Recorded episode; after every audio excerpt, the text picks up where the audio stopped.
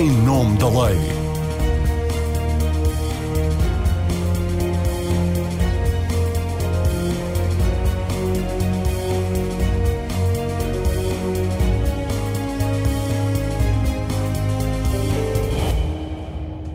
Olá, boa tarde. Está com o programa Em Nome da Lei, uma edição em que continuamos a tratar das consequências da inflação. Hoje vamos focar-nos num problema que afeta mais de 1 milhão e 800 mil portugueses que têm crédito bancário e que não negociaram uma taxa fixa. Todos os créditos à habitação com taxa variável, e são 93%, estão indexados à Euribor, cujas taxas têm vindo a subir dramaticamente nos últimos meses para domar a pressão inflacionista. Por causa disso, as prestações da casa estão a subir. Este mês a taxas de juro média para novos empréstimos já ultrapassou os 2% pela primeira vez desde maio de 2016. A escalada das taxas de juro tem um forte impacto no rendimento das famílias e pode levar algumas a perder a casa por não terem orçamento para aguentar subidas que, em alguns casos, podem atingir o dobro do valor que tem vindo a ser pago. Um fenómeno tanto mais grave quanto acontece numa fase em que as famílias estão já a sofrer os efeitos da escalada dos preços dos bens essenciais e do aumento dos combustíveis, do gás e da eletricidade. O governo remete medidas para o orçamento do Estado para o próximo ano e para o acordo de rendimentos que está a ser negociado na concertação social.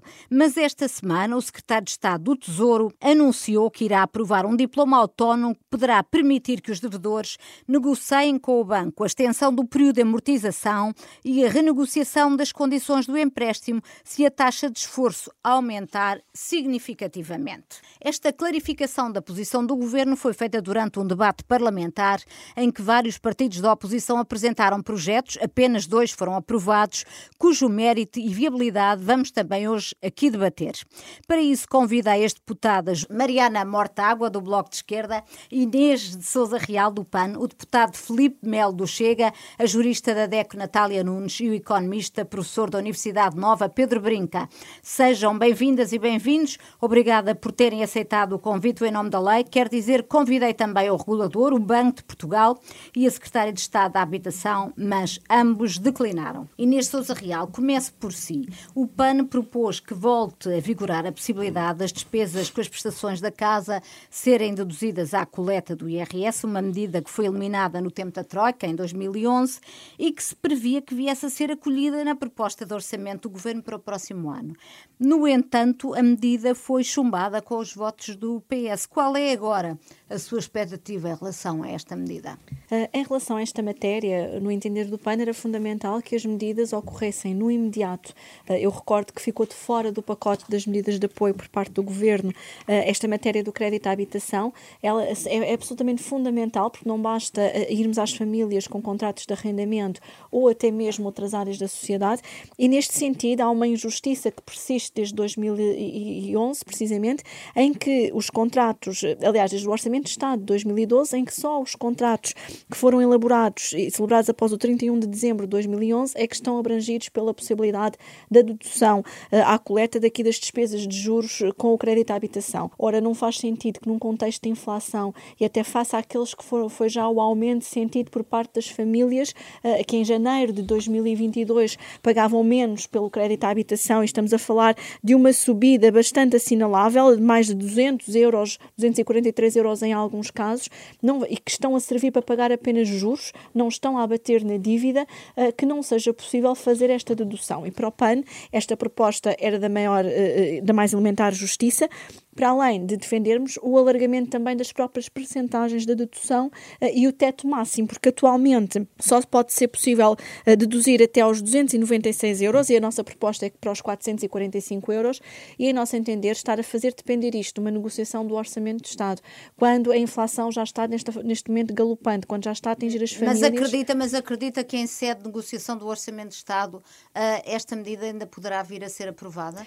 Bom, pelo debate de hoje não fica claro claro se há abertura por parte do governo, muito pelo contrário, não nos parece que o governo esteja, esteja a este tempo com essa disponibilidade. Esperamos, evidentemente, que o trabalho que seja feito em sede do orçamento, uh, que o PS não fique isolado nesta matéria, porque é fundamental nós garantirmos uh, que as famílias tenham um alívio efetivo, uh, porque não podemos reiteradamente dar apenas como resposta, como aconteceu, por exemplo, na, no tempo da pandemia, da Covid-19, as moratórias, porque a moratória, aquilo que significa é que é um crédito que não desaparece, é uma dívida que não deixa de existir e é fundamental garantirmos um alívio efetivo, porque bem sabemos que a, a atualização salarial também não vai correr ao ritmo da inflação, mas, mas nem na função pública nem nos privados. Mas esclareça um ponto, uh, Inês Sousa Real. O PAN propôs também o aumento de 3 para 5 anos do período de isenção temporária do IMI para a aquisição de imóveis para habitação própria. Pergunto-lhe porquê a opção por medida exclusivamente de caráter fiscal, quando acabou de referir, e isso consta da exposição de motivos do projeto de lei que apresentaram, que são necessárias medidas urgentes. Ora, medidas fiscais não vão ter resultados no imediato. Bom, atenção, nós defendemos em simultâneo, nós, nós hoje o debate de hoje eh, cingia-se em torno da habitação, mas o PAN, desde o primeiro momento, quer da, da crise pandémica, não estamos sequer a falar desta crise provocada por força da guerra uh, uh, na Ucrânia, uh, que o PAN tem vindo a defender o alívio da carga fiscal através da revisão dos escalões do IRS e também da baixa do IRC. Nós sabemos que só vamos conseguir aliviar do ponto de vista real as famílias se deixarmos de ter este estrangulamento que existe do ponto de vista fiscal fiscal e com uma rota e um compromisso com aquilo que seja o aumento salarial, não apenas do ordenado mínimo, mas também do ordenado médio no nosso país, o que não tem vindo a acontecer e temos assistido a um achatamento do ponto de vista até do ordenado mínimo e do ordenado médio. Agora, a este tempo e considerando que a habitação, sendo um direito fundamental, é necessário garantirmos que existem medidas que garantam uh, que as pessoas não tenham de deixar as suas casas, sejam elas de arrendamento ou habitação própria, é fundamental que existam medidas que deem resposta a estas duas realidades se por um lado para o arrendamento uh, e, e, defendemos Mas que é preciso... não vamos entrar aqui com o arrendamento, porque hoje vamos falar apenas da, não, da só questão da... Se por um lado para o arrendamento tem havido medidas para proteger uh, nestes contextos, para a habitação própria não, não tem, tem incluindo para as jovens. E o IMI já tivemos uh, isenções previstas, por exemplo, de 6 a 8 anos, e nesse sentido pareceu-nos razoável este prazo para os 5 anos, que fica aqui no meio caminho entre aquilo que existe hoje e o que já houve no passado, até para que os jovens que estão a iniciar a sua vida e que têm tanta dificuldade dificuldade de autonomia possam ter também a perspectiva e o sonho de adquirir casa própria, que este tempo não acontece. Felipe Melo, deputado do Chega, o seu partido propôs também que possam voltar a ser deduzidas à coleta do IRS as despesas com o crédito à habitação, mas pretendia também que fosse concedida uma moratória por um período de seis meses e que consistiria numa proibição de revogação das linhas de crédito contratadas, bem como uma prorrogação ou suspensão dos créditos pelo mesmo período. O governo recusa o regresso das moratórias alegando a incerteza jurídica que criam e pelo facto de não ter havido uma concertação ao nível europeu sobre a medida, ao contrário do que aconteceu no auge da pandemia, em que tivemos de facto moratórias. Admito que a proposta que fizeram era geradora de incerteza jurídica. É, naturalmente que eh, as propostas que o Chega apresentou eh, são viáveis, eh, vão ao encontro das necessidades da, da população, mas sabemos de antemão que este governo iria declinar declinar qualquer proposta eh, do Chega, como aliás o tem vindo a fazer de forma recorrente, eh, como fez no Orçamento de Estado para, para este ano, em que reprovou as 309 propostas de alteração que, que o Chega apresentou. Bom, mas em relação a esta, esta proposta, eu queria dizer o seguinte: a deputada Inês Sousa Real apresentou uma proposta da dedução, ir até um valor máximo de 445 euros. Nós fomos um bocadinho mais além, uhum. eh, com uma proposta de dedução até 600 euros. Eh, naturalmente que eh, foi chumbada esta, esta proposta, que é uma proposta que, efetivamente, em termos reais, eh, ia-se fazer sentir nos bolsos da, da, da população. E também é... ficou surpreendido com a posição que hoje teve o governo e depois a posição da bancada do Partido Socialista, porque tinha havido a informação de que esta medida seria, seria viria a ser aprovada pelo governo em sede de orçamento do próximo ano. Repare, a nós já nada nos surpreende por parte deste governo. Isto é um governo que está à deriva, que faz mera propaganda, que faz um show-off mediático muito grande, mas quando são confrontados com propostas, seja nossas, seja do, dos outros partidos que apresentam este género de proposta eh, de dedução fiscal, e que vá ao encontro do que são as necessidades da população, neste caso dos consumidores, estamos a falar em crédito de habitação, pura e simplesmente rejeitam. Eh, não, não, tem, não, não estão a ver o impacto que isto pode causar eh, nas famílias. Repare, e, e disse há um bocadinho e bem que se pretende e que se procura respostas imediatas e que estas soluções fiscais eh, que só terão impacto no, no curto, médio prazo. É verdade, mas se não for por esta forma, nós temos outras. E o Chega apresentou uma proposta de alargamento da medida extraordinária dos 125 euros até ao final de junho do próximo ano. Portanto, se estas medidas fiscais se não têm um impacto imediato que nós concordamos, tem o Governo outras ferramentas para ajudar as famílias a inverter este ciclo negativo de falta de capacidade de pagamento. Portanto, estes 125 euros por cada colaborador nas situações eh, que estão, portanto, até aos 2.700 euros de, de, de, salário, mais os 50 euros por cada eh, dependente, portanto, parece-nos que é uma medida eh, que visa compensar as famílias que só terão este, este impacto real, que que estas propostas que nós trouxemos hoje, eh, que só terão impacto real no próximo ano, até lá seriam compensados por este eh, alargamento do prazo. Não foi, não foi isso que de facto pensou que era a bancada do, do Partido Socialista, quer, eh, penso que o PSD também votou contra, uh, contra uh, este, este projeto. Mariana Mortágua, o Bloco de Esquerda, que desencadeou a discussão das medidas para diminuir o impacto da subida das prestações do crédito bancário, é o partido que mais medidas medidas apresentou e todas elas foram desvalorizadas e até liminarmente rejeitadas pelo governo, que veio dizer que apenas queriam criar uma ilusão às pessoas. Como é que o Bloco recebeu este chumbo das suas propostas pelo governo e depois pelo Parlamento, à exceção de uma de que já falaremos a, seguir? Bom, cumprimento todos e todos. Infelizmente, sem, sem grande surpresa, essa tem sido uh, a atuação do, da maioria absoluta do Partido Socialista que se tem fechado a discutir outras possibilidades.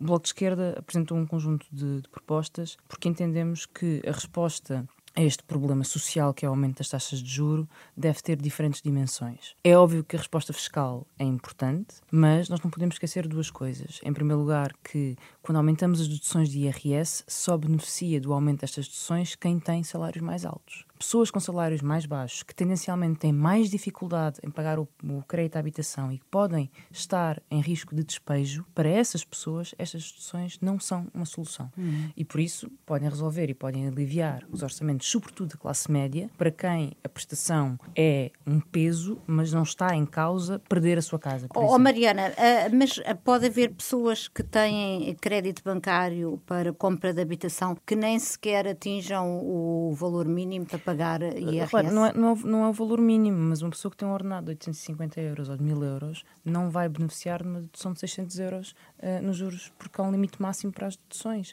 e, portanto, uh, não consegue beneficiar desse aumento das deduções. E isto quer dizer que é preciso encontrar outras respostas. E nós procuramos encontrar outras respostas, proibindo que, ou tentando acabar que a casa pudesse ser penhorada por créditos ao consumo. Não faz sentido que uma dívida de um crédito ao consumo possa levar uma família a ficar sem casa. Toda a gente compreende só está a piorar créditos ao consumo, outro tipo consumo, de créditos carros, que não, claro. Enfim, uh, todos os créditos que não os créditos à habitação. Uhum. Uh, procurarmos depois encontrar algumas soluções para quem está em risco de perder a casa. Uma delas é a dação em pagamento, a pessoa escolhe entregar a, ca a casa ao banco e acaba-se a dívida, né, e portanto não se prolonga a dívida depois da entrega à casa ao banco. A dação temos... em cumprimento. Dação em, em, cumprimento, que é diferente da dação em pagamento. É uma, parece uma nuance jurídica. Sim, a dação, em, a dação em cumprimento extingue, extingue a, a, obrigação, dívida, a obrigação da dívida. Uh, e, e procurámos apresentar também um, uma medida que esteve em vigor em vários países durante a última crise financeira, em que se uma família deixar de conseguir pagar a casa ao banco e estiver em risco de perder, pode pedir a um fundo estatal que compre a hipoteca e o fundo passa a arrendar a casa a essa família. Uhum. Essa família mantém o direito de viver lá para sempre, se assim entender, mas paga uma renda a este fundo estatal, que é uma renda a custos controlados. Há algum país europeu que tenha. O Reino Unido teve durante a, a, a, crise financeira e depois, uh, quando, quando, passou o choque, retirou. A Escócia ainda tem, o, o país de Gales ainda, ainda, tem esta medida em vigor. E quisemos acautelar que as pessoas pudessem recomprar a casa se a sua, a sua situação financeira se recompusesse. E então recompram a casa ao Estado pelo valor exato que o Estado pagou, menos as rendas que pagaram entretanto. É uma medida de limite, mas é mais uma possibilidade. E finalmente temos uma outra outra proposta que é a de limitação da taxa de esforço. Uhum. Uh, Esta foi a medida que foi aprovada no Parlamento e que baixou à Comissão. De resto, o LIVRE teve, tinha, apresentou também um projeto de lei no mesmo sentido, que foi também aprovado e baixou à Comissão. O sentido do LIVRE é um bocadinho diferente. O é? da proposta do LIVRE, lá a diferença. A proposta do LIVRE uh, visa permitir que os contratos de taxa uh, variável possam passar a ser de taxa fixa. Uhum. A proposta do Bloco visa garantir que a taxa de esforço das famílias nunca aumenta mais do que 2 pontos percentuais. Mas o do projeto LIVRE também prevê que a taxa de esforço do agregado uh, familiar não possa exceder a rácio recomendada pelo Banco de Portugal, ou seja, 35, 50%. 35 ou 50%? O, o rácio recomendado pelo Banco de Portugal são 50%. Okay, 50%. É esse o limite máximo que nós adotamos na nossa proposta, mas nós vamos um bocadinho mais longe, porque imagina, alguém que tem neste momento uma prestação que é 30% do seu rendimento. Se esta prestação aumentar para 50%, pode não estar em risco a habitação, pode não estar em risco a penhora da casa, mas pode estar em risco a forma como se organizam as finanças pessoais, o sobreendividamento, uma série de problemas. Portanto, queremos evitar que a taxa de esforço aumente mais do que aquilo que é suportável pelas famílias num choque de porque as famílias, além do, do crédito bancário, estão a suportar aumentos dos preços, do combustível, da alimentação, do gás, da eletricidade, e, portanto, quisemos ter esta preocupação. Uma última nota para, para o seguinte: o Orçamento do Estado deve participar nestas políticas mas uh, nós não podemos ter duas coisas, que é partidos que dizem que estão muito preocupados com a dívida pública e depois empurrar todas estas medidas para o Orçamento do Estado, como aliás o, o, o Chega tende a fazer. Uhum. O PSD também, também O PSD também o faz. Nós não podemos esquecer que a banca aumentou os lucros quase 800% por causa do aumento das taxas de juros. Portanto, é responsável e é sensato que a banca possa ser chamada a participar neste esforço, que é um esforço que também interessa à banca, porque não interessa a ninguém uma crise de, de, de, de despejos e de inabitação em Portugal em cima da crise que já temos. E por isso queremos também que os lucros excessivos da banca, ou extraordinários, possam ser taxados de forma a financiar uma parte destas políticas públicas. Muito bem. O Bloco, eh, em relação a este, este projeto que baixou à Comissão, eh, em relação à taxa de esforço, admite que melhoramentos na solução proposta um... A questão aqui na justiça ela pode ser melhorada. A questão é até onde é que o PS vai descaracterizar então? ou piorar. Uh, a questão não é se o Bloco admite melhoramentos, é se o Bloco admite que ela seja piorado ao ponto em que deixa de ter qualquer impacto real. Eu temo, uh, pela forma como, como o debate correu e até da agressividade do Partido Socialista relativamente a quem apresentou propostas, o PS não apresentou nem o PSD, que o PS possa querer desvirtuar a, a proposta em especialidade. O que é que poderia desvirtuar a proposta? Se forem impostas condições uh, que tornam. Uh, o PS tem tendência a fazer isso, que é aprovar grandes ideias e depois vai impondo condições e restrições no acesso que tornam a medida inviável na sua aplicabilidade prática prática. Uh, e por isso, nós estamos muito disponíveis para, para melhorar a proposta tecnicamente. São assuntos complexos, admitimos que temos e que beneficiamos com um, apoio técnico e com, com, as opiniões de outros partidos e do governo. Uh, se isto não servir para desvirtuar a proposta a um ponto em que ela deixa de ter qualquer uh, aplicação prática. Natália Nunes da DEC, algumas, ou, ou, alguma ou algumas destas medidas que foram aprovadas hoje e também já agora algumas das que foram chumbadas poderiam fazer a diferença na situação das famílias que estão em dificuldade dificuldade para pagar as prestações da casa e têm recorrido à DECO? Não posso hum, dizer outra coisa a não ser que sim, fariam toda, toda a diferença, até porque nós sentimos no dia a dia já as dificuldades das famílias, como já foi aqui referido. As famílias, desde o início do ano, que estão confrontadas com o aumento do custo de vida, o aumento da, da fatura do supermercado, da eletricidade, do gás, da, dos combustíveis, e só isso já faz toda a diferença e já leva ao estrangulamento de muitas famílias. A acrescentar a, a este, a este problema está, está agora a começar a surgir o aumento da prestação do, do crédito à habitação. E, e já estamos a, a, sentir agora, no mês de setembro, problemas de famílias em conseguir uh, suportar o aumento da prestação do crédito apenas por, pelo aumento, pela revisão da prestação verificada neste mês. E aquilo que, nos, aquilo que, é que se perspectiva é que a, a Euribor continua a aumentar e fala-se que em 2023 pode chegar aos 4%. Portanto, ima, imaginemos ainda só no plano hipotético qual vai, qual, qual vai ser a dificuldade que as famílias vão sentir com os sucessivos aumentos que se avizinham. Isto em especial para as famílias que têm baixos rendimentos ou têm taxas de esforço uh, elevados. E nós não nos podemos esquecer também que houve muito crédito à habitação e daí também a nossa grande uh, preocupação relativamente a, às medidas de reestruturação do crédito à habitação. Houve muito crédito à habitação contratado, uh, em especial após 2012, que foi contratado já com, com condições no limite, em termos de maturidade, em termos de duração, em que nós temos crédito à habitação com duração de 50 anos, que se permitia que os titulares do crédito à habitação tivessem até 80 anos. Ora, essas famílias que têm esses créditos à habitação, como é que agora os vão conseguir reestruturar? Dificilmente. É, portanto, por isso é que nós, DECO, defendemos sim, reestruturação, sim. É, são, são medidas que, que, são, que são positivas para aquelas famílias que têm alguns rendimentos. Até essa é a grande diferença, digamos assim, daquilo que se passou é, entre 2008 e 2012, em que tivemos a subida da, também de forma drástica da, da Euribor. Mas aí tínhamos taxas de desemprego elevadas, tínhamos muitas famílias a não ter rendimentos. Neste momento, o que se passa é, nós temos taxas de desemprego baixas, o problema é que os rendimentos também são, são muito, muito, baixos. baixos. Uhum. E essa é a dificuldade. Portanto, aquilo que nós entendemos é que eh, medidas de reestruturação, sim, sempre que elas forem viáveis, e a reestruturação pode, pode passar por alargamento, pode passar não tanto pela moratória. Eu não gosto muito da palavra moratória porque uh, tendemos sempre a ir buscar o último, a última experiência e da moratória. Foi boa. E não foi boa não foi boa porque uh, houve muitas pessoas que recorreram à moratória e que, em bom rigor, não tinham necessidade de beneficiar da moratória. Mas a moratória acaba por ser uma carência. Vamos lá ver. E se estivermos aqui a falar de uma carência, seja ela total ou parcial, uh, parece-me que é até uma boa, uma boa solução, mas acaba por ter aqui uma outra, uma outra dimensão, uma outra conotação. Mas, para além de, destas medidas que podem ser, de reestruturação, que podem ser uh, viáveis, há necessidade necessidade também aqui uh, de apoiar as outras famílias que não vão ter capacidade, e, e, e, nós sabemos isso, que não vão ter capacidade de pagar a prestação do crédito à habitação. E entendemos que, à semelhança daquilo que aconteceu, por exemplo, em 2009, a criação aqui de uma linha de, de financiamento poderia ser viável para estas famílias. Uhum. Claro que e como a Mariana uh, falou, nós não nos podemos esquecer que em 2012 uh, eh, e mesmo em 2009, salvo erro, também tivemos os fundos de investimento para arrendamento urbano.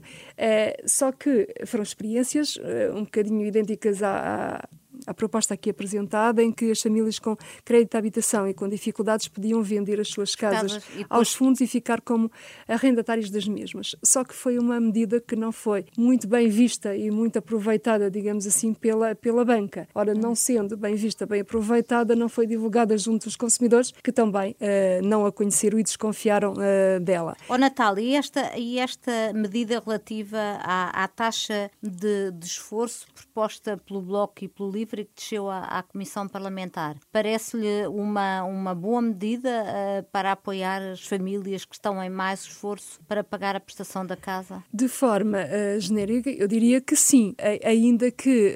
Um, não é. Eu, eu sei, até porque nós também, e, e na DECO e no apoio às famílias uh, endividadas e sobreendividadas, atendemos sempre a, a, e a recomendar às famílias que não ultrapassem os 35% em termos de taxa de, taxa de esforço. Uh, mas, de qualquer forma, não é a mesma mas coisa. Mas a maior parte das, dessas famílias ultrapassaram. Ah, ultrapassa. mas posso... como, é que, como é que é possível isso acontecer quando os créditos têm que ser aprovados pelo pelo Banco de Portugal e há recomendações quanto à, à, à taxa de, de esforço Porque que o que existe é uma, é uma recomendação do, da parte do Banco de, de, Portugal e que já foi introduzida em 2018, eh, precisamente por causa da, da banca estar a conceder crédito à habitação de forma, eh, eu diria, menos responsável. Eh, e, e, a verdade é que é uma, é uma recomendação e é algo que é atendível no momento da contratação do crédito à habitação.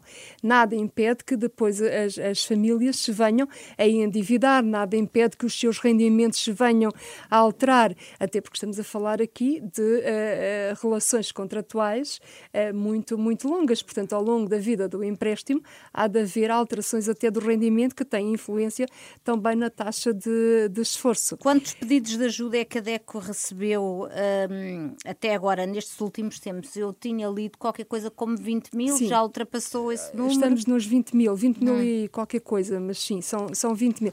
Mas deixe-me dizer só uma preocupação que, que eu tenho aqui e depois de ouvir esta tarde o secretário de Estado na, na Assembleia da República, que um, eu espero que não se venham aqui um, inspirar, digamos assim, naquilo que foi o regime extraordinário de 2012 porque nós em 2012 tivemos o regime extraordinário, eh, que vigorou ali até 2015, e, é reconhecido por todos que foi um, um, regime que deixou de fora todas aquelas famílias que eh, efetivamente necessitavam de ter acesso a um regime específico, porque tinha uma malha tão apertada em termos de requisitos que eh, impossibilitava que as famílias eh, recorressem ao mesmo. Portanto, eu espero que aquilo que está na mente do Secretário de Estado não seja agora algo eh, idêntico àquilo que foi o regime extraordinário de 2012. Uhum.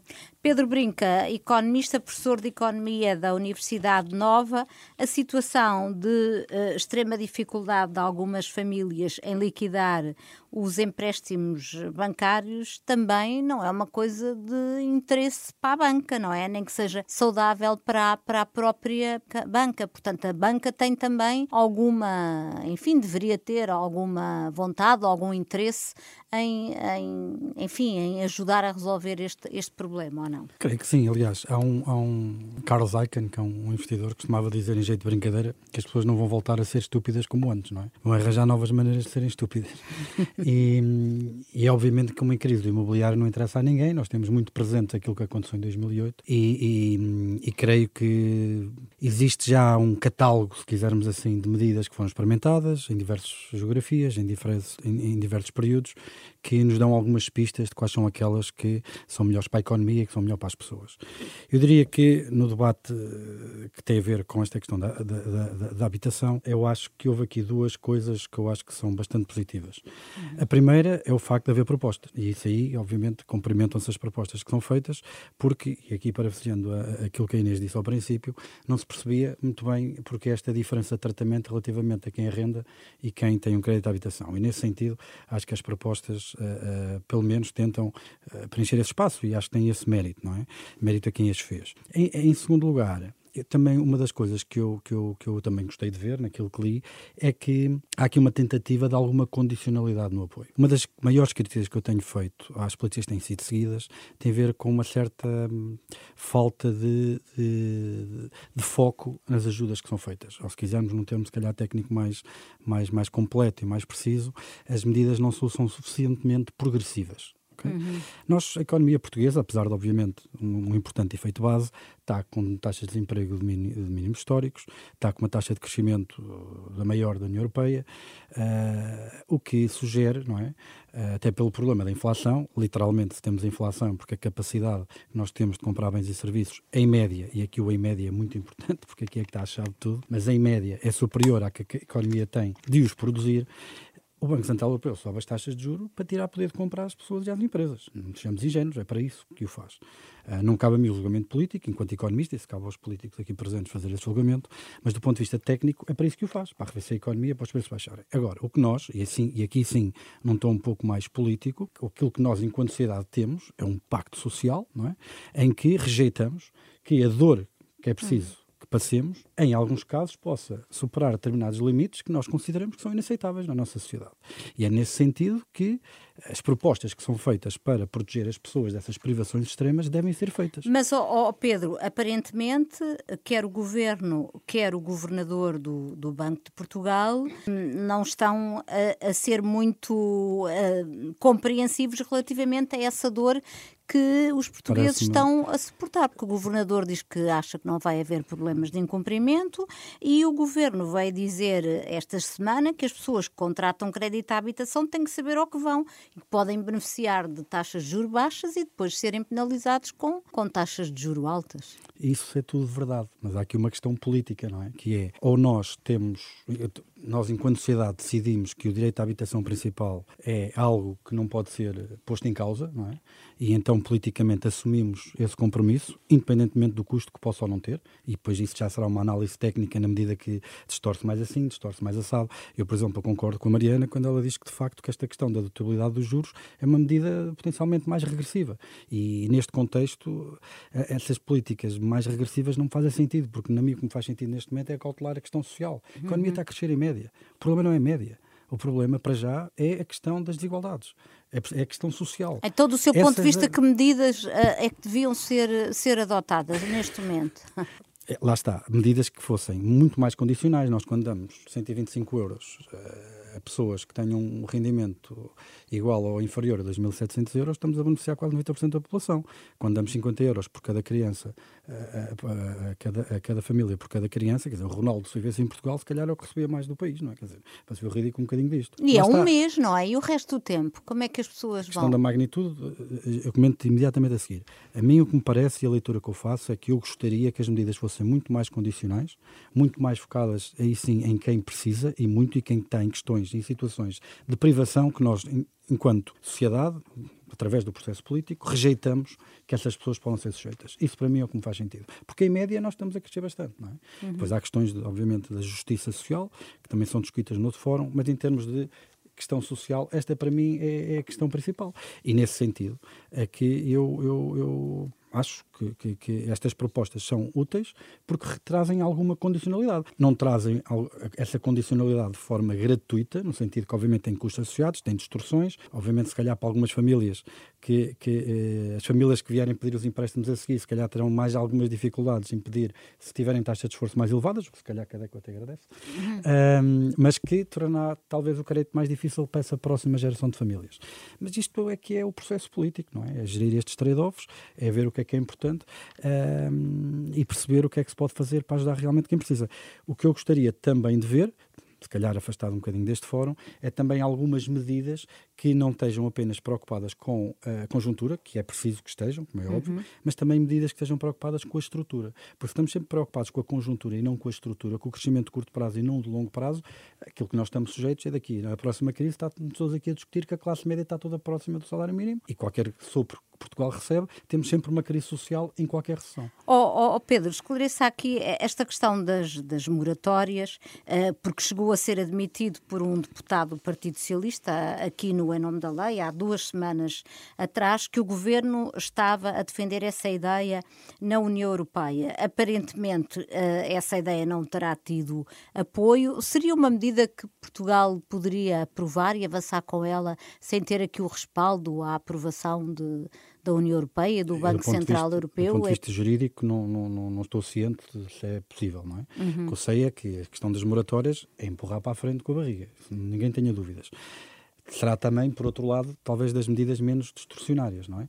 Porque não criam incentivos perversos que algumas destas medidas que estão aqui podem criar, não é? mais uma vez, é, uma, é um equilíbrio entre sobre quem é que incide o grosso deste esforço não é? Em, em, ultrapassar a questão social e é um processo mais político até do que propriamente vista técnico uhum. em termos de economia. Não é? Eu antes de, de, passar aqui a mais uma volta à mesa para ouvir uh, os três deputados aqui presentes sobre as coisas que o Pedro Brinca disse e a Natália uh, disse. Gostava de lhe perguntar o seguinte: a, esta questão da subida das taxas de juro só está a afetar os credores da banca, não está a beneficiar os depositantes. Há alguma forma de obrigar os bancos a aumentar as taxas de juros nos depósitos? É que é de uma injustiça uh, brutal, não é? Claro, nós podemos legislar, mas legislar não quer dizer que as coisas aconteçam. Veja, Portugal tem terceira legislação da OCDE mais restritiva do ponto de vista de mobilidade laboral. Uhum. E não é por isso que deixamos de ser o terceiro país da OCDE com maior porcentagem de contratos a trabalho temporário, é? dizer, sem contratos de, sem termo o poder da legislação só vai até certo ponto. Eu, porque, neste contexto, até Mas num país banca, em que a banca foi tão ajudada pelos portugueses, é... Mais uma vez, eu não sou padre, não é? Pois. Nesse tipo de julgamentos, é, devido ao poder político, eu, do ponto de vista técnico, prefiro uh, ter medidas mais estruturantes a longo prazo. Por exemplo, ter a certeza que o regime de concorrência na banca é tal uhum. que este tipo de situações não se repetem, não é?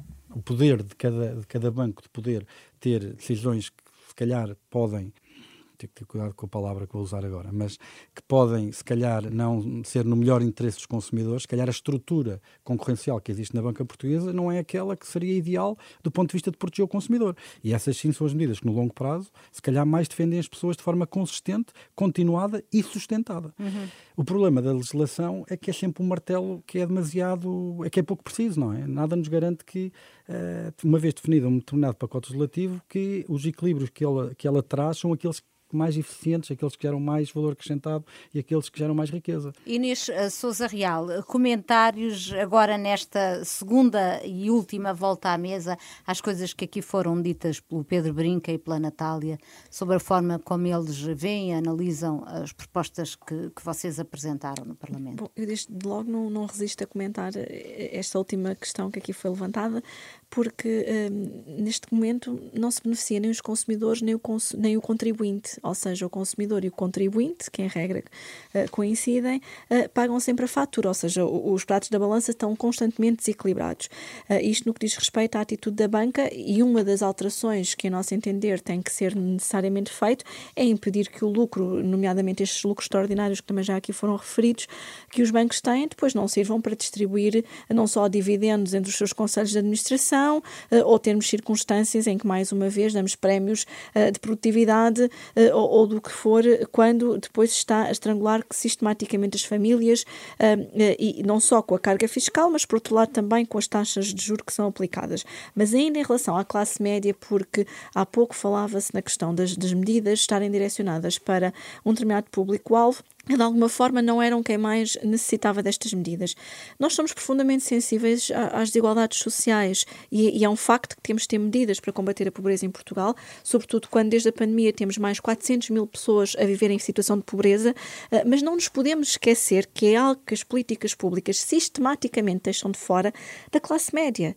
E é por isso que temos necessariamente um achatamento, quer do ordenado médio com o ordenado mínimo, como se olharmos hoje para o valor de um empréstimo uh, e de um crédito, de um crédito à habitação, uh, em que o valor médio, por exemplo, e nós fizemos o cálculo, aliás, quando há pouco uh, o Chega falava da, da, proposta da dedução, os nossos 400 euros foram precisamente o valor médio que é aplicável das prestações nos créditos à habitação, isto segundo os dados do INE. No caso em concreto de uma família que veja uma pessoa que tenha um ordenado médio em Portugal, que em 2022, no início do ano, era de 1.310 euros, que pague 600 e, e, neste momento 658 euros de empréstimo à habitação, estamos a falar eh, de praticamente metade da fatia salarial que nesse mês vai para o empréstimo à habitação. E, portanto, uh, o que sobra para as deslocações, a alimentação, a saúde, imprevistos, se tiverem filhos menores, uh, ainda mais, não é? Portanto, nós não podemos viver numa perspectiva de consequente empobrecimento da classe média. Deixe-me só perguntar aqui uma coisa à Natália. Há muita gente da classe média na lista desta, dessas famílias que pedem ajuda à, à DECO e consideram que não têm capacidade para, para liquidar o, o empréstimo? À banca? Sim, a, a, grande maioria é classe, é classe média, ainda que no início do ano tínhamos tido muitas famílias baixos rendimentos, mas sim, até porque estamos a falar de famílias que têm acesso ao crédito à habitação. E, portanto, nós sabemos que para ter crédito à habitação é preciso ter rendimentos. rendimentos. E, em regra, é classe média que está nessa situação, sim. Entender a necessidade de políticas de combate à pobreza e pobreza estrutural no nosso país, eh, e o PAN tem precisamente procurado também combater essa pobreza com várias medidas e de forma bastante transversal na, na sociedade, não retira o facto de não existir uma visão estratégica, em nosso entender, de sucessivos governos, porque quer com a Troika, quer agora uh, com as cativações, que são a nova forma da austeridade, ou agora a inflação, efetivamente a classe média tem ficado esquecida e se queremos que o país tenha desenvolvimento, tenha progresso, não pode ficar esquecida. Sim, eh, Pedro, diga, depois quer ir à Mariana e ao Queria só mesmo concluir aqui uma ideia. A discussão é que é só, isso é uma, é uma parece-me que essa é uma discussão não conjuntural, mas uhum. estrutural, de visão para o país, até em termos de social mas, e há, há, político. Mas, inevitavelmente, agrava-se com a, a, a, conjuntura atual de, da claro. inflação. Em nosso entender, há, há, uma dimensão que seria fundamental, que é regulamentar a lei de bases da habitação, eh, em matéria aqui do crédito à habitação, não só para prever também aquilo que foi referido há pouco eh, da entrega, ainda são em cumprimento eh, de, das casas para o empréstimo à habitação, porque esta medida, apesar de estar prevista na lei, nunca se alterou o Código de Processo Civil e, e de alguma forma, poderia prevenir ainda uma maior perversidade, que é as pessoas ficarem sem a casa. Foi aprovado há, há quanto tempo? Mas nunca, nunca... Nunca, ou seja, a, a, lei de base já tem mais de dois anos, não sim, estou aqui em erro, sim. e portanto, e nunca foi regulamentado. Isto é um problema transversal com a ausência de regulamentação do governo. Se pensarmos, por exemplo, nos combustíveis fósseis e nos preços máximos, desde outubro do ano passado, podiam ter regulamentado e não o fizeram. E, portanto, esta dimensão, esta regulamentação, poderia ter, por de facto, cobre a uma injustiça, uh, que é o facto das pessoas ficarem sem casa e continuarem com uma dívida, que, em nosso entender, é da maior perversidade social uh, que existe. Mariana Mortágua, um, comentários, comentários finais à, àquilo que aqui foi dito. Sim, eu penso que é sempre útil quando nós pensamos em, em do ponto de vista estrutural e do ponto de vista conjuntural. Uh, qual é o problema do ponto de vista estrutural?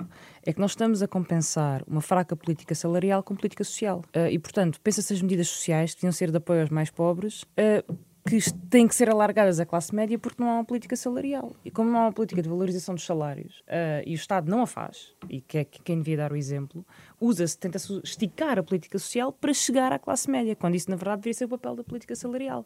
Se as pessoas tivessem salários dignos e atualizados à inflação, não seria necessário estar a discutir como é que alargamos os 125 euros à classe média, porque não seria necessário. Porque... Bem, o Governo tem essa, essa proposta não, de, de descer o IRC às empresas que, que tenham boas práticas em matéria de aumentos salariais, eu, por eu, exemplo. Eu, eu não tenho forma de repetir isto. O IRC é o que sobra depois de todo o investimento e tudo feito, portanto é, é, é lucro puro. Não me parece que seja hum. essa a prioridade, mas sobretudo não vou discutir essa questão, acho que ela é outro debate. É, o que não é. me parece é que um, um, governo que não atualiza salários à função pública tenha grande legitimidade para pedir ao privado que o faça. E é isso que o governo tem estado a fazer. Não atualiza a função pública, tem os funcionários públicos a perder rendimento a cada ano, o que também desqualifica o Estado, depois nas respostas que tem que dar, e exige ao, ao privado que o faça. Esta é uma questão estrutural. A outra questão estrutural é o mercado da habitação. Uh, o direito a proteger não é o direito à propriedade, o direito a proteger é o direito à habitação. Uhum. Uh, esse é que é o direito constitucionalmente protegido deste ponto de vista. A propriedade também é constitucionalmente também protegida, é, mas, mas de, de, outro ponto de vista. Uhum. E, e, portanto, uh, nós, a situação não seria tão grave se o preço das casas não fosse astronómico e se houvesse mais hipótese de arrendamento e se houvesse mais casas no mercado. E isto não é só um problema de falta de construção de casas. As regras do mercado estão mal feitas e estão a permitir especulação, muitos fundos de investimento a comprar imobiliário, poucas casas disponíveis, mais os alojamentos para residentes não habituais, mais os vistos gold, mais os, os, os alojamentos locais, e tudo isto conflui para criar uma escassez de casas e um aumento do preço que torna toda esta situação muito mais dramática. Claro. Quem perder uma casa não encontra outra. Uhum. E essa, esse é um drama que nós temos que resolver com medidas estruturais. Depois, relativamente às medidas conjunturais para resolver este problema agora eu parece-me que nós devemos combinar várias medidas possíveis, ter uma condicionalidade que foque de alguma forma, mas não deixe de fora a classe média, porque sabemos que não tem salários para isso. E eu concordo numa questão que aqui foi, foi levantada, que é um, a reestruturação é superior à moratória. E nós, quando fizemos o projeto da, da redução da taxa de esforço, dizemos uma coisa que não é inocente, que é a, a redução da taxa de esforço começa, ou, ou a limitação, começa por se fazer na redução do spread. E, portanto, antes de largar prazos, os bancos têm que esgotar o spread. Uhum. Nem que o spread vá a zero, porque os bancos estão a tirar lucro de outra parte, que é das taxas de juros. O spread é definido apenas pelo banco, não é? O spread é definido pelo, pelo banco e os uhum. bancos cobram o spread em cima do juro. Quando os juros estavam muito baixos, havia razão para cobrar spread. Como os juros estão a subir, os bancos tiram a sua margem de, de, de, das taxas de juro e, portanto, podem reduzir o spread até zero se for necessário. Mas não há maneira de obrigar os bancos a ah, fazer isso. Ah, Como? E é, esse é, é, é, é, o último comentário que eu tinha aqui, por acaso. Com legislação, uh, eu sei que, que, enfim, a legislação é um martelo pouco preciso. dizia-nos o nosso economista de pleno direito aqui, eu não estou nessa, nessa condição. Mas a verdade é que a, concorrência também é. E até agora todas as promessas de mais concorrência acabaram em nada. É nada. A banca é um setor onde a concorrência, por norma, é muito difícil, são economias de escala muito grandes, e eu acho que é preciso legislação que condicione estas respostas e que vá permitindo às pessoas encontrar soluções. Muito bem. Felipe Melo, os seus comentários finais ou o que tem sido dito neste, nestes últimos eh, minutos do programa?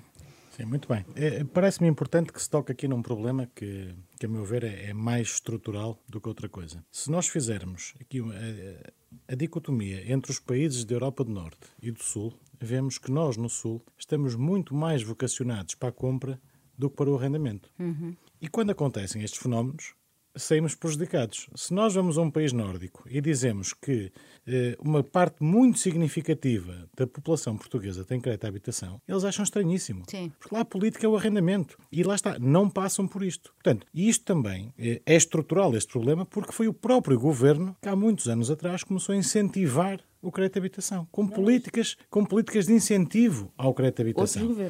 Mas eu também queria, eh, e não posso deixar passar isto em claro, o comentário da deputada do Bloco de Esquerda relativamente à banca. Porque sabemos nós que, que há por parte do Bloco um ódio aos bancos, à Sonai, ao Pingo Doce. Não podemos esquecer que são empresas que Está a empregam falar, está a falar da milhares proposta e sobre milhares os lucros e milhares de colaboradores que pagam rendas, que pagam água, que pagam luz, que têm toda uma estrutura Posso dizer trabalhadores e não mal- colaboradores, pagam só salários. Sim, trabalhadores, mas- juridicamente mas falando. que, que têm milhares, milhares de trabalhadores, milhares. E têm a seu cargo esses salários, os impostos associados, as rendas, água, luz e por aí fora. E não vamos escamotear aqui outra coisa. Se me dissessem que os bancos que foram intervencionados pelo Estado, que têm que ser controlados e que não podem distribuir dividendos enquanto não ressarcirem o Estado do que lá foi investido, estamos de acordo.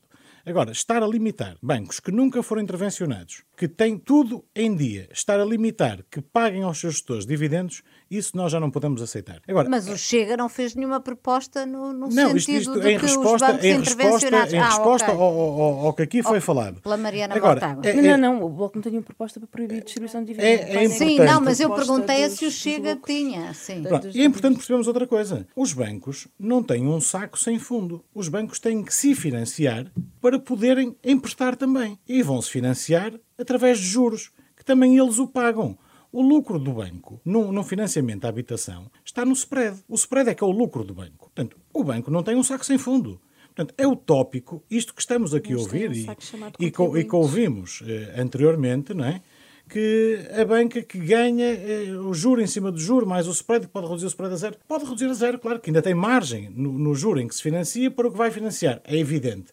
Mas o principal lucro do banco está no spread. Naturalmente, o- o- ao terminar... Neste momento, não. Tanto Está- assim não é que os está bancos todos nos baixaram os lucros quando os juros baixaram. não é? Repara, eh, isto parece-me um contrassenso falarmos sobre isso.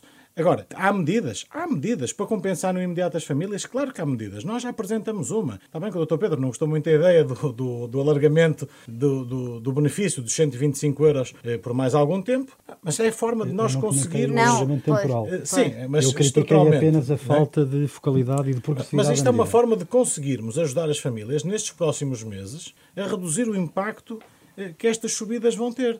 Agora, podemos também eh, arranjar outras formas. Por que não a questão da reestruturação? Disse a doutora Natália muito bem. Há muitos contratos com, com 50 anos que não podem ir mais além, que já estão nos 80 anos, e houve também uma redução para os 35 anos. Mas e que tal colocarmos uma parte desse valor como valor residual? Para as famílias poderem aforrar durante mais uns anos e no final do contrato terem esse valor para pagar. E, e em sede, muitas- em há sede muitas de discussão formas. orçamental é possível revisitar estas, estas questões? Com certeza que é. Ainda, ainda há pouco, eh, a deputada do Bloco de Esquerda disse que nós empurramos tudo para o orçamento. Claro que empurramos. É o governo que compete resolver os problemas sociais. Não é a banca, não é o Pingo Doce, não é a Sonai. É o governo. Foi o governo que criou este fosso. Foi o governo que criou estas desigualdades. Foi o governo que criou e continua a criar estas A dificuldades. responsabilidade social deve ser é solidária o, e governo, é o governo que tem que resolver estes problemas. Não é mais ninguém. Portanto, é em sede de orçamento que nós temos que discutir e criar soluções. Uhum. Então ficamos também todos à espera que, enfim, este debate não morra aqui e que haja novos, eh, novos subsídios para a resolução deste problema que está a afetar tanto os portugueses. O Em Nome da Lei despede-se por agora. Voltamos no próximo sábado. Espero poder contar consigo. A edição de hoje fica disponível nas plataformas habituais de podcast e no agregador da Rádio Renascença, o Popcast. Em nome da lei. Bye.